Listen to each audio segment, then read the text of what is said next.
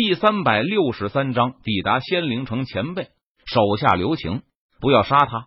钱慧娟从震惊中回过神来，当他看到陈宇抬手想要杀死黑衣蒙面人时，他连忙出声制止道：“陈宇，闻言，他便放下了手，说道：‘好。’随后，陈宇转身去对付其他的黑衣蒙面人了。有了陈宇的加入，没过多久，这群黑衣蒙面人全部伏诛。只留下来了为首的黑衣蒙面人一个活口。放心，他已经被我废去了修为，不会再有威胁。陈宇将为首的黑衣蒙面人修为废去，他微微一笑，道：“多谢前辈。”钱慧娟闻言，他连忙感谢道：“说你是谁派来的？”钱慧娟看着为首的黑衣蒙面人，冷声问道：“哼，要杀要剐，悉听尊便。但是想要我出卖幕后老板？”那是绝对不可能的。为首的黑衣蒙面人闻言，他硬气无比的说道：“是吗？我可是会三百六十种审讯的手段。如果你不想吃苦头的话，就乖乖的把幕后老板交代出来，否则就别怪我不客气了。”钱慧娟闻言，他俏脸一冷，语气森然道：“黑衣蒙面人并没有说话，而是保持了沉默。很好，既然你想要找死，那我就成全你。”不过在这之前，我们还是赶紧转移地方。钱慧娟并没有被愤怒冲昏了头脑，她冷静的说道。随后，钱慧娟指挥钱家车队之人收拾要营地，在被妖兽包围之前离开了这个地方。在快要天亮的时候，钱慧娟一行人才重新找了一个地方宿营。然后，钱慧娟亲自审问黑衣蒙面人，在诸多酷刑之下。黑衣蒙面人终于忍不住，最后开口了。原来他们是受仙灵城周家的雇佣，前来暗杀钱慧娟的。仙灵城周家是仙灵城的四大家族之一，主要也是做一些原材料的生意。但是随着钱家的生意进入到仙灵城后，周家的声音受到打压，销售额锐减。周家和钱家在仙灵城经过几次交锋，最终都是钱家获胜。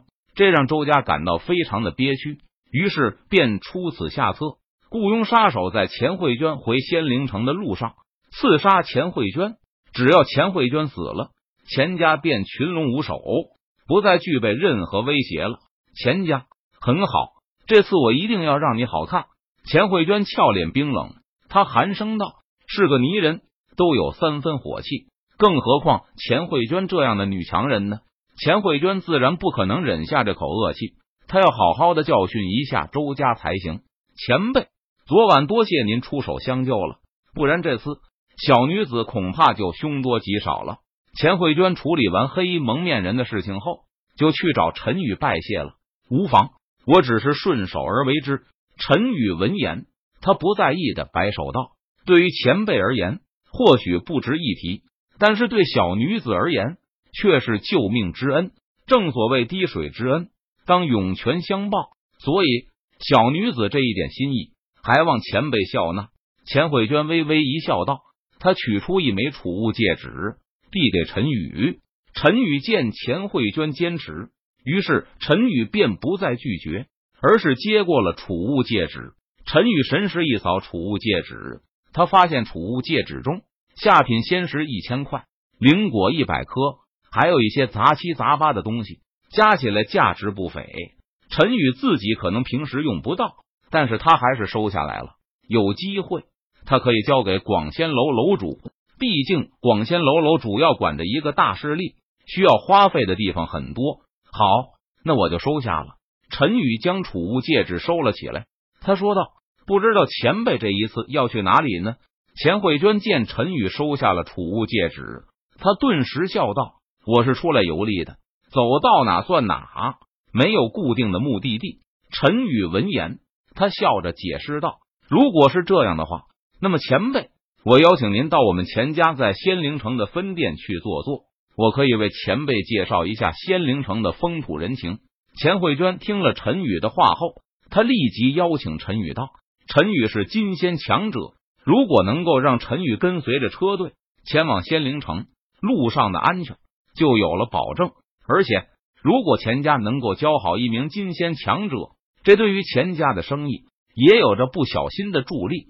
因此，钱慧娟当仁不让的自告奋勇起来。好，陈宇自然明白钱慧娟的心思，他也不介意，点头道。随后，陈宇跟随着钱家车队继续上路，前往仙灵城。路上，车队遇到了几波小毛贼，但都被钱家人解决了，并没有劳烦到陈宇出手。很快，钱家车队安全抵达仙灵城。仙灵城的城池比仙元城要大一些，仙灵城比仙元城要繁华一些，仙灵城的实力要比仙元城强上一些。仙灵城内有两大势力，分别是仙灵城城主府和玄剑门。仙灵城城主府和玄剑门都有仙军强者坐镇，两大势力在仙灵城内争锋，互为对手，大大小小的冲突不断。而钱家在仙灵城开分店，投靠的是玄剑门。钱家分店在玄剑门的地盘上开店，每个月都要给玄剑门缴纳一定数额的仙石，玄剑门就会让钱家分店在这里开店，并且给予一定的保护。若是有人在钱家分店闹事，钱家分店可以上报给玄剑门，玄剑门就会派人来处理这件事情。仙灵城有两个城门。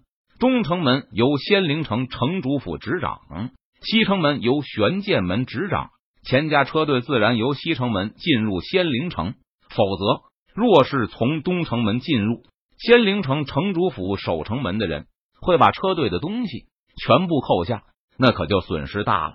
虽然钱家车队从西城门进入，也要缴纳一定的仙石，但是不会有任何风险。钱家在仙灵城置办了一个很大的院子。前面是热闹的大街，开着店面；后面是宁静的院子。车队的货物可以从侧门卸下，搬进院子的仓库。前辈，你就先在这里休息一下，等我忙完了，带你到仙灵城四处逛逛。